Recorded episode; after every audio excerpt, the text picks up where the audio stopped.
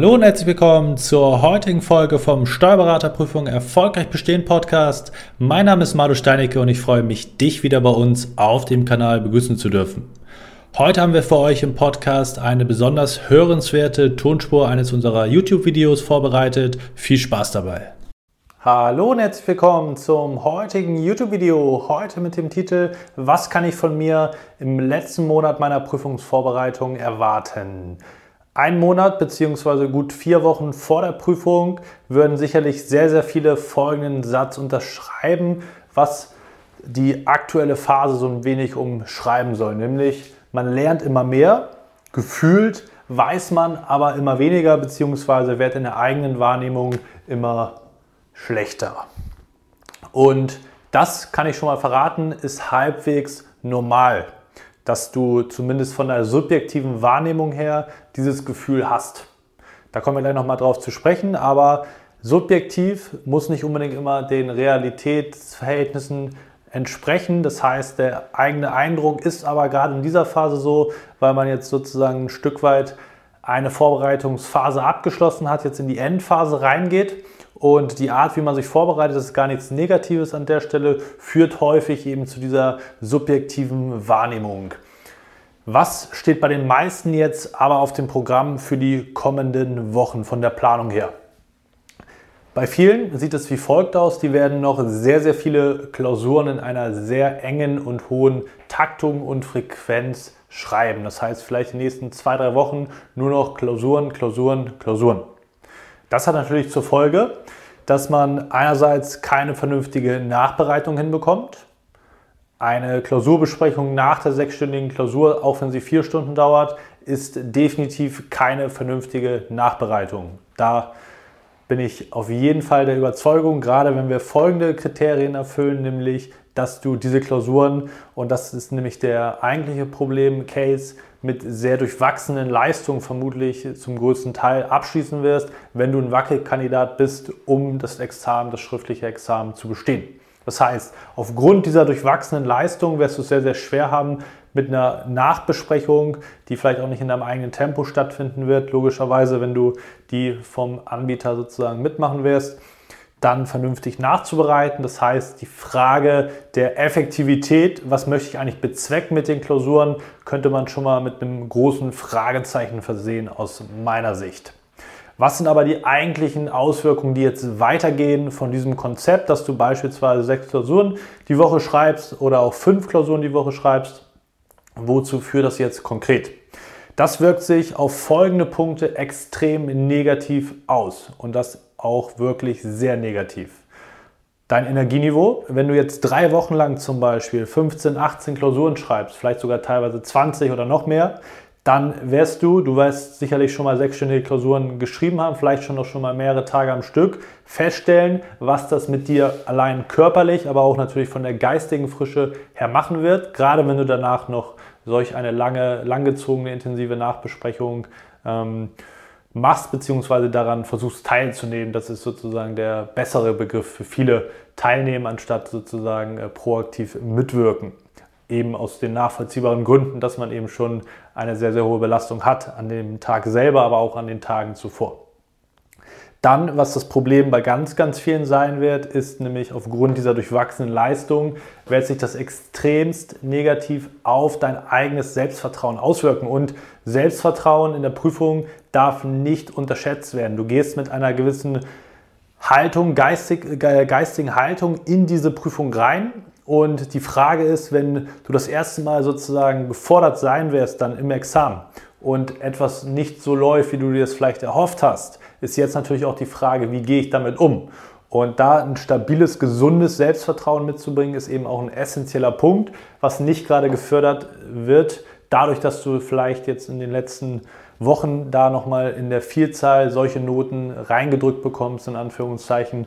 Das ist natürlich sehr individuell, wie gut du damit umgehen kannst. Viele können es aber eben nicht, weil man gehofft hat, okay, jetzt in den letzten Klausuren will ich das auf jeden Fall alles miteinander verknüpfen können und dann auch auf dem Level angekommen sein, aber bei den meisten leider nicht, muss man ganz klar sagen. Das spielt so ein bisschen damit rein, die mentale Verfassung. Die Panik setzt jetzt bei ganz vielen ein. Man weiß, okay, ich bin jetzt gerade in diesem Kurs, habe danach vielleicht noch zehn Tage Zeit, vielleicht ähm, eine Woche nur, je nachdem, wann dein Kurs konkret enden wird.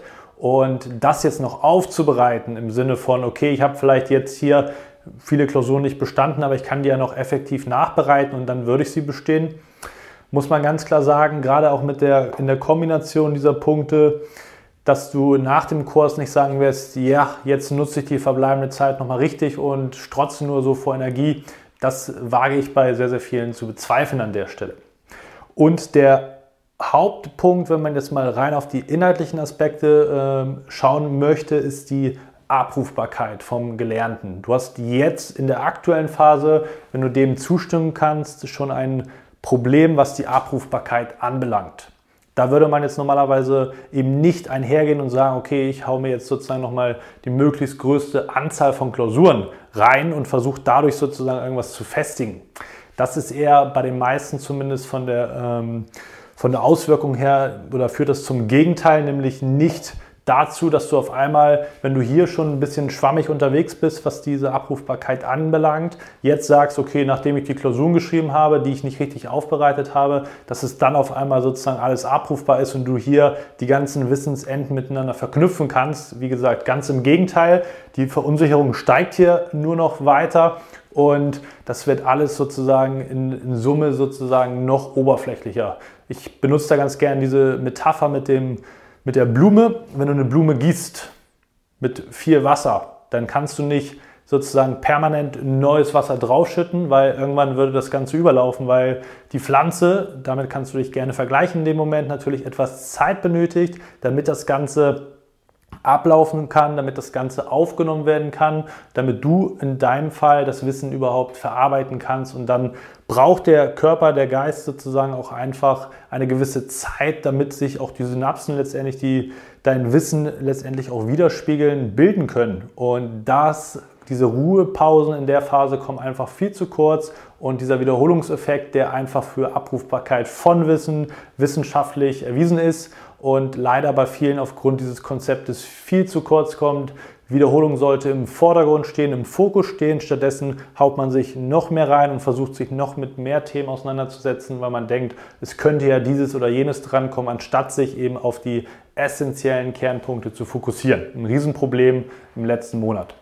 Das in Summe kann man zusammenfassen und zwar mit einem Begriff der Abwärtsspirale. Und du befindest dich dann in allen Aspekten komplett in der Regel in der Abwärtsspirale, wenn diese Punkte hier eintreffen oder zutreffen werden auf dich. Das bedeutet konkret, dass du natürlich körperlich, auch von dem Selbstvertrauen, all diese Punkte, die ich da aufgeführt habe und auch eben wissenstechnisch dich nicht im Aufschwung befindest und jetzt sagst, ich habe hier viel mitgenommen und ich bin auf einem sehr, sehr guten Weg. Das wirst du sicherlich dann eher nicht sagen, sondern du bist dann eher leider in der Abwärtsspirale. Es gibt immer nur entweder nach oben oder nach unten.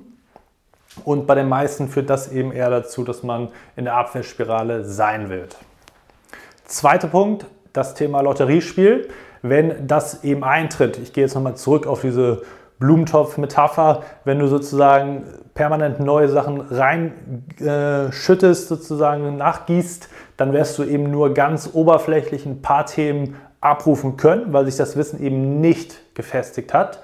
Und dann wird es eben in einem Examen zum Lotteriespiel, dass diese teilweise Wissenselemente, die du vielleicht noch merken konntest, wo du gewisse Muster erkennen kannst, weil die Quantität ein Stück weit da gewesen ist, dass du mit diesen Aspekten dann äh, vielleicht gewisse Treffer landen kannst im Examen. Das weiß man immer nicht. Deswegen ist das aus meiner Sicht kein planbares Vorgehen, auf das man proaktiv setzen sollte, wenn man mich fragt. Und da gehört dann eben, wie der Name vermuten lässt, schon Glück dazu. Wenn man es vernünftig angeht, kann man diesen Punkt eben extrem minimieren oder sogar ausschalten in der Hinsicht. Und, und der letzte Punkt, den ich hier noch aufgeführt habe, das in Summe führt natürlich dazu, dass du Anfang Oktober eben nicht voller Selbstvertrauen mit einem guten Energieniveau in diese Prüfung gehen wirst und auch nicht voller Zuversicht, weil diesen Kurs letztendlich verarbeitet zu haben, so objektiv bewertet zu haben, dass du sagst, ich lasse das nicht an mich ran, wenn genau das hier passieren wird und trotzdem denkst, okay, das war nur ein Probedurchlauf, ich habe da jetzt noch viel rausgezogen, ich konnte noch gut nachbereiten, ich habe vielleicht noch wiederholt. Das sind alles Aspekte, die sicherlich dann aufgrund dieser Planung nicht zutreffen werden auf dich und deswegen ist das häufig eben nicht der Bestzustand, mit dem man eigentlich ins Examen reingehen sollte. Man ist hier eben häufig getrieben von dieser Quantität, von der Anzahl der Klausuren, anstatt eben auf qualitative Aspekte zu setzen. Und das ist ein Riesenproblem. Wenn du sagst oder aktuell der Meinung bist, das ist der Plan, der Way to go und du wirst es durchziehen, dann äh, genau, gib gerne mal Feedback nach dem Examen. Damit hilfst du auch anderen Leuten weiter. Wenn du selber die Erfahrung gemacht haben wirst, schreib, wenn du dich zurückerinnerst, gerne mal unter das Video, wenn du durch bist und schildere in dem Moment gerne mal, wie du das erlebt hast. Oder wenn du jetzt noch die Möglichkeit hast, gewisse Dinge umzuplanen, sprich mit Leuten, die eben das Ganze letztes Jahr vielleicht schon mal durchlebt haben, nicht bestanden haben und hier vielleicht auch ihre Lehren daraus gezogen haben, vielleicht auch nicht. Das ist immer die Frage, ob man das so konkret analysiert hat.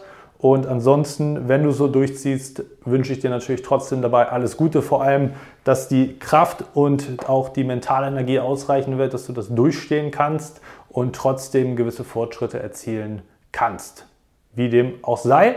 Ansonsten freue ich mich, dass du wieder mit dabei gewesen bist. Wir sehen uns im nächsten Video wieder. Bis dahin, dein Malo.